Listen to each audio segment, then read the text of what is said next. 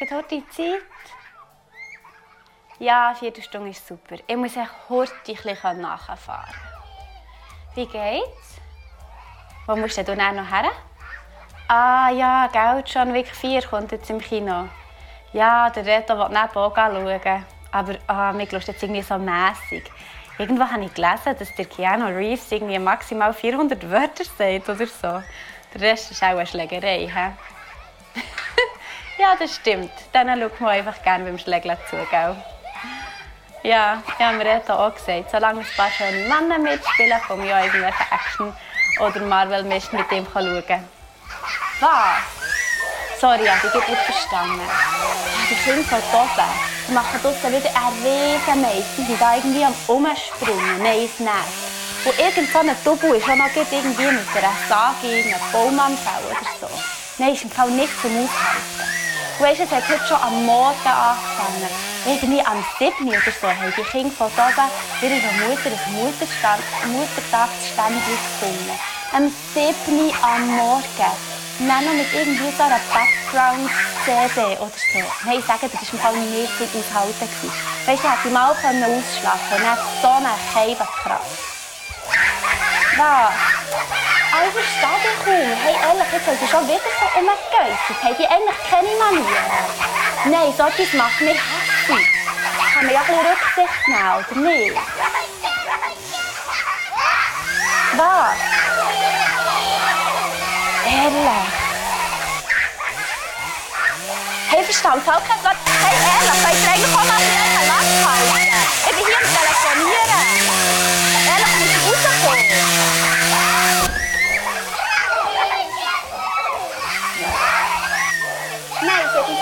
Besser. Ich glaube, ich muss hochgehen. Der gehen sagen, sie soll bisschen zu ihren Kindern schauen. Ehrlich, die Keibe.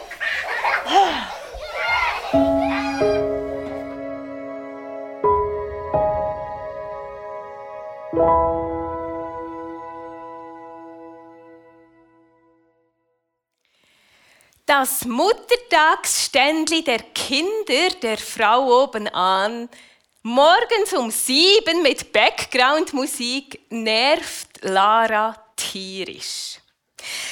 Sie wird zornig. Zorn und wie er überwunden werden kann, ist unser Thema heute. Heute am Muttertag. Ich finde es passend. Zorn am Muttertag. Bevor ich selber nämlich Mama wurde, hätte ich gar nicht von mir gesagt, dass ich zornig werden kann. Inzwischen sieht es etwas anders aus. Unsere geliebten Kinder, die Cheibe. Mehr dazu später. Gleich vorweg, Zorn ist nicht grundsätzlich negativ nicht grundsätzlich schlecht. Auch Gott und auch Jesus wurden zornig. Jesus wurde sogar handgreiflich, als er die Händler aus dem Tempel jagten, die ihn zu ihren Zwecken missbrauchten.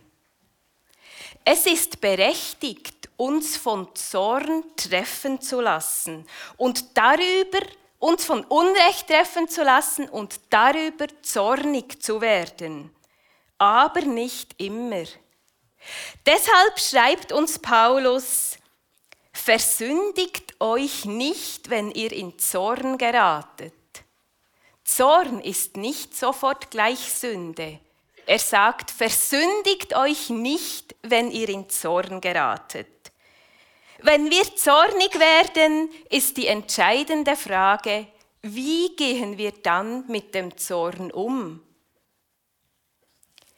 Ephagrias Ponticus war ein Mönch, der im vierten Jahrhundert lebte.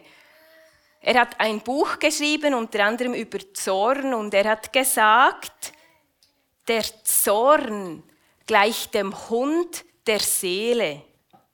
Seine Aufgabe ist es, nur die Wölfe zu vernichten, nicht aber die Schafe, zu, die Schafe aufzufressen. Seine Aufgabe ist es, nur die Wölfe zu vernichten, nicht aber die Schafe aufzufressen. Im Verständnis von Ephagrios Ponticus waren die Wölfe die negativen und bösen Regungen und Gedanken in uns. All das, was uns von Gott entfernen will. Die Schafe sind die Mitmenschen. Der Vergleich will zeigen, Zorn hat dann eine positive Dimension, wenn er wie ein Wachhund die Ungerechten verbellt und somit die Schafe vor den Wölfen schützt. Aber Zorn darf sich nie gegen Menschen richten. Doch sind wir ehrlich, wie schnell tut er genau das? Das Problem des Zorns ist ja gerade das, dass er oft zu weitreichende Folgen hat und sich nicht primär gegen die Sache wendet, sondern gegen Mitmenschen. Und dann geht's zu weit. Wir sagen ja sprichwörtlich, ich koche vor Wut. Ich koche vor Wut. Diese heftige Emotion, die sekundenschnell hochkommen und ausbrechen kann, steigert sich dann ebenso blitzschnell. Gerötete Haut, eine zittrige Stimme, zusammengepresste Lippen, das sind so Zeichen, äußerliche Zeichen, dass jemand zornig ist. Zornige verlieren ihre Friedfertigkeit, wollen Rache und wollen Böses mit Bösem vergelten. Wer nicht von Zorn loskommt, entwickelt möglicherweise Hassgefühle. Wir sagen sprichwörtlich auch, ich bin blind vor Wut oder der ist blind vor Wut. Wer zornig ist, so der Mönch, ist wie einer, der sich selbst mit einer eisernen Nadel die Augen aussticht. Zorn kann uns blind machen, so fest blenden, und man sieht den Unterschied zwischen Wölfen und Schafen nicht mehr. Man haut rein oder was auch immer und macht viel kaputt. Zorn ist zerstörerisch. Zorn ist das Böse, wovon wir befreit werden müssen.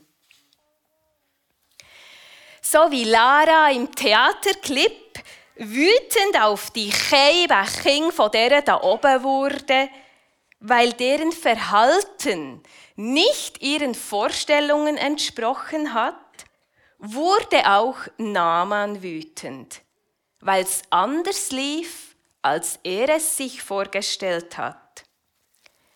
Naaman, ein syrischer Heerführer, der an Aussatz erkrankt.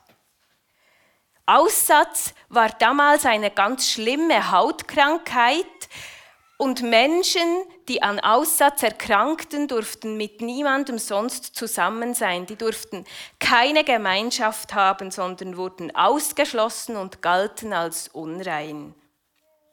Bei Naaman und seiner Frau lebt ein gefangenes jüdisches Mädchen. Irgendwie geht diesem Mädchen das Ergehen von Naaman nahe. Es trifft sie. Und sie sucht Wege und überlegt, wie sie ihm helfen kann, dass er wieder gesund wird.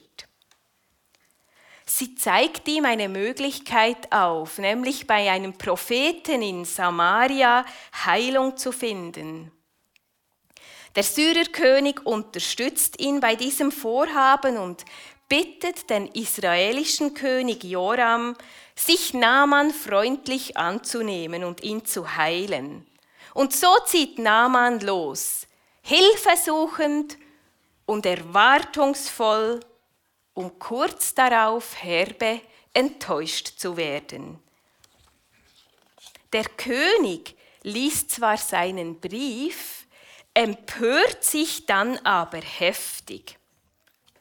Ich lese uns die Verse aus dem zweiten Königebuch. Der König sagt, ich bin doch nicht Gott, er allein hat Macht über Tod und Leben. Der König von Syrien verlangt von mir, dass ich einen Menschen von seinem Aussatz heile. Da sieht doch jeder, er sucht nur einen Vorwand, um Krieg anzufangen.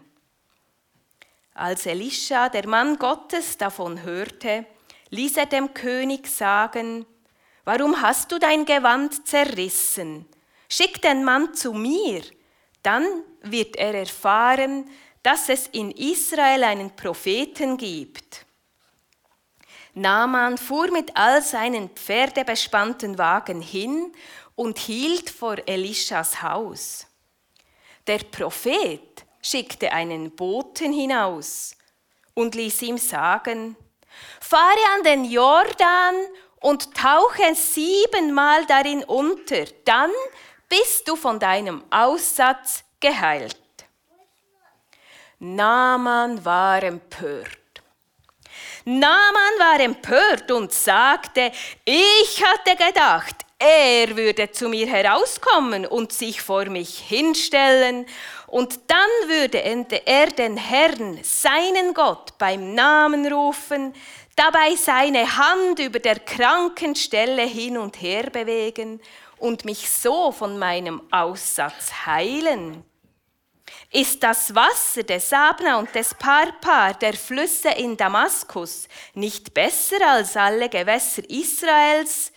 dann hätte ich ja auch in ihnen baden können, um geheilt zu werden. Voll Zorn, voll Zorn wollte er nach Hause zurückkehren. Naaman wird, ich kann es nicht anders sagen, sternsverrückt oder putzhässig. Wir, wir wissen nicht, ob er auf die Krankheit wütend ist.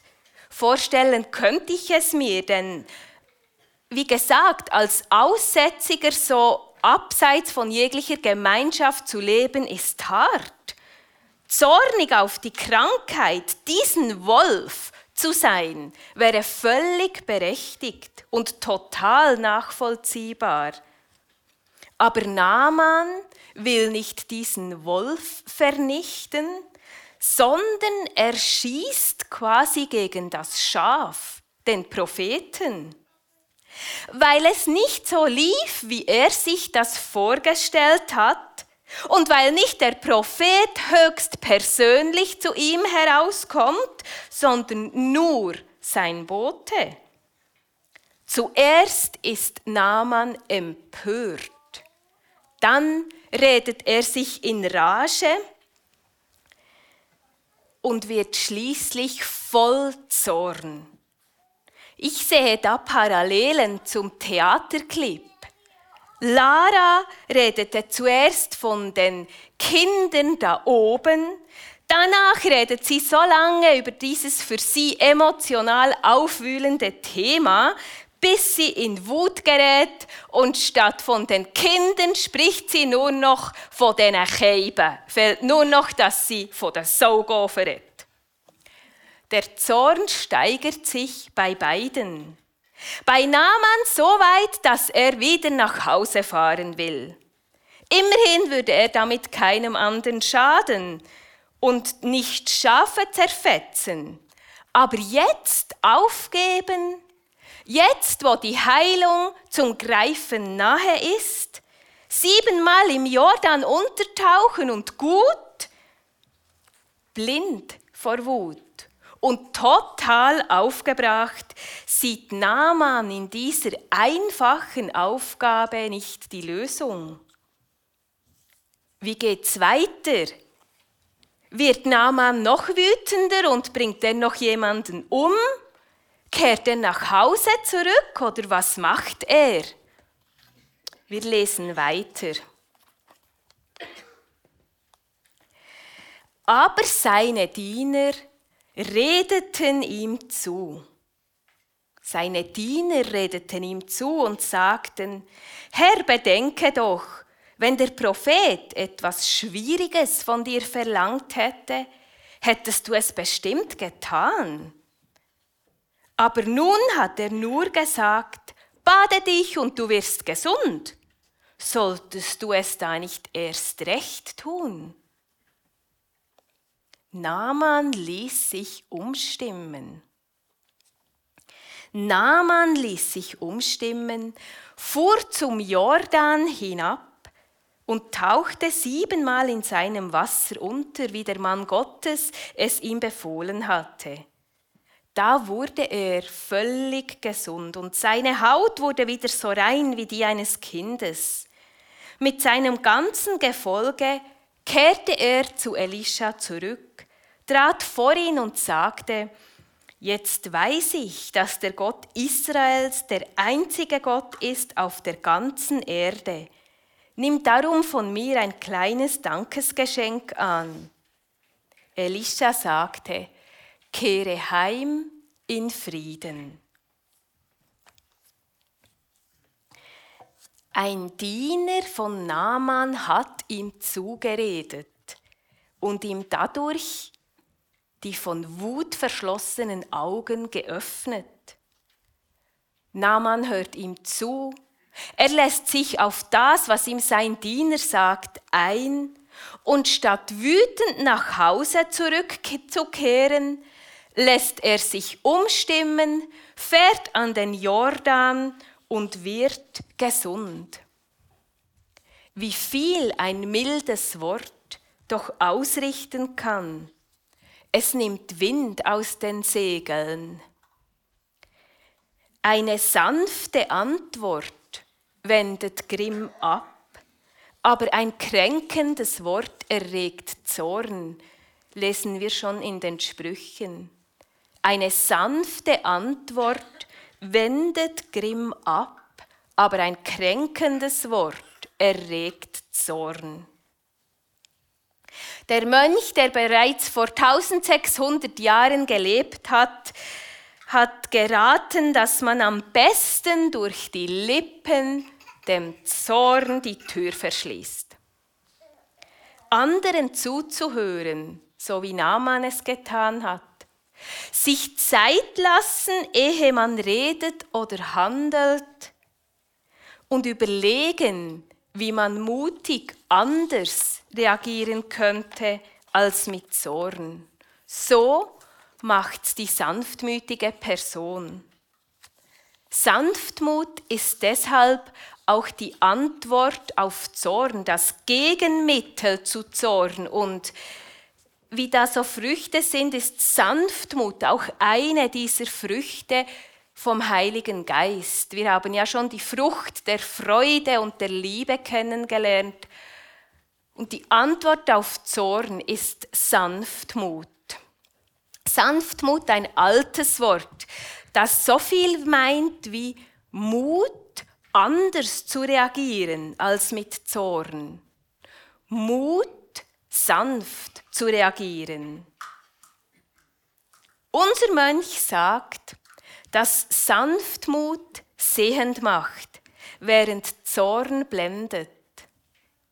Sanftmut ist ein Augenöffner und lässt uns die Schafe von den Wölfen unterscheiden. Naaman gibt uns ein Beispiel in Sachen Sanftmut, indem er seinem Diener zuhört sich auf seinen Ratschlag einlässt, passiert etwas Entscheidendes in seiner Biografie. Er wird gesund und erfährt Heilung. Er kommt von Zorn los. Wie Naaman bin auch ich schon putzhässig geworden, weil es nicht so lief, wie ich es mir vorgestellt hatte. Als Mutter von drei Kindern und vor allem als diese drei noch klein waren, die Nächte von wenig Schlaf geprägt waren, da kommt man schnell an die Grenzen und es braucht nicht allzu viel. Auch bei mir und ich explodierte. Es brauchte nur ein Lammäschele beim Anziehen, sodass wir den Zug verpassten. Es brauchte nur ein lautes Gemotze beim Mittagessen, dass das Essen wieder nicht schmeckt. Oder draußen ein Trampen in Pfützen und schmutzig von oben bis unten, genau bei den Kleidern, die soeben aus der Wäsche gekommen sind. Eigentlich Peanuts, wirklich Kleinigkeiten, wo man denkt, also darüber müsste Mann, Frau sich jetzt wirklich nicht aufregen. Aber in Momenten der eigenen Müdigkeit, der eigenen Ohnmacht reichten mir so banale Dinge und ich wurde wirklich zornig. Ich realisierte das erst so richtig, als ich mal zum Zahnarzt ging. Ich hatte nämlich so furchtbare Zahnschmerzen, ging dahin und der Befund war einfach. Die Zahnschmerzen kamen nur vom Zähne zusammenbeißen. Und der Zahnarzt fragte mich, ob ich des Öfteren wütend werde. Und da merkte ich, ach ja, werde ich. Ich wurde zornig gegen unsere eigenen Kinder, gegen meine Schäfli, obwohl ich sie doch liebe. Das ist ein Dilemma. Man liebt die Kinder, man liebt den Partner und wird genau auf sie wütend. Zorn ist eben wie viele Gefühle nicht einfach rational steuerbar. Aber, davon bin ich überzeugt, wir sind unseren Gefühlen, auch dem Zorn, nicht einfach machtlos ausgeliefert. Indem ich dem Heiligen Geist in mir Raum gebe, habe ich die Möglichkeit, nicht mit Zorn, sondern mit Sanftmut zu reagieren.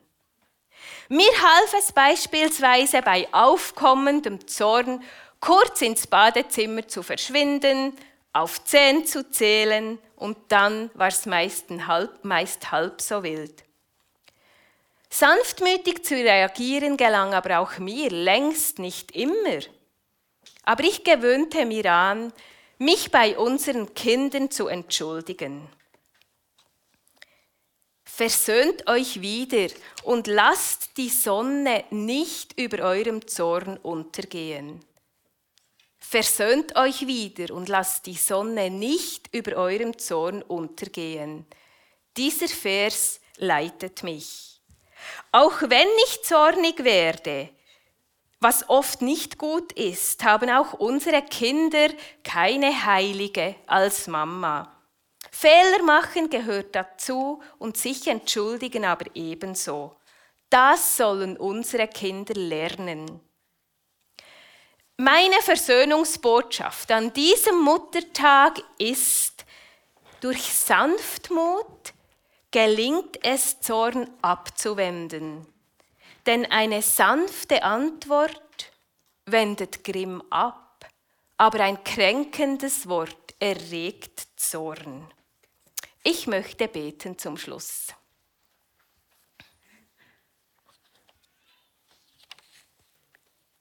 mit all unseren Gedanken und Gefühlen rund um dieses Thema Zorn kommen wir vor dich, Herr. Du siehst, was uns beim Nachdenken durch den Kopf gegangen ist und auch was unser Herz fühlt. Situationen, wo wir zornig reagiert und statt gegen Wölfe gekämpft, Schafe zerfetzt haben. Oder Situationen, wo wir Schaden angerichtet haben, weil wir so zornig wurden. Wir bringen dir auch die Momente, wo wir selber verletzt wurden, weil andere jähzornig reagiert haben. Wir bringen dir's jetzt.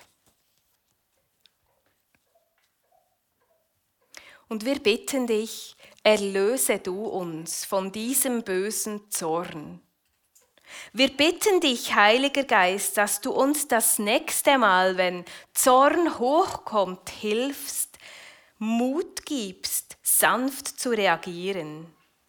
Mut gibst, einen anderen Weg zu wählen, als es gerade unseren Gefühlen entsprechen würde. Geist Gottes, wir bitten dich, dass du uns hilfst, Wind aus den Segeln zu nehmen, einen Moment innezuhalten und unseren Mund zu verschließen, wenn destruktive Worte herauskommen wollen und uns stattdessen hilfst, dass wir sanfte Worte reden. Danke, dass dein Geist in uns wohnt, dass wir ihm Raum geben dürfen, um sanftmütigere Menschen zu werden. Amen.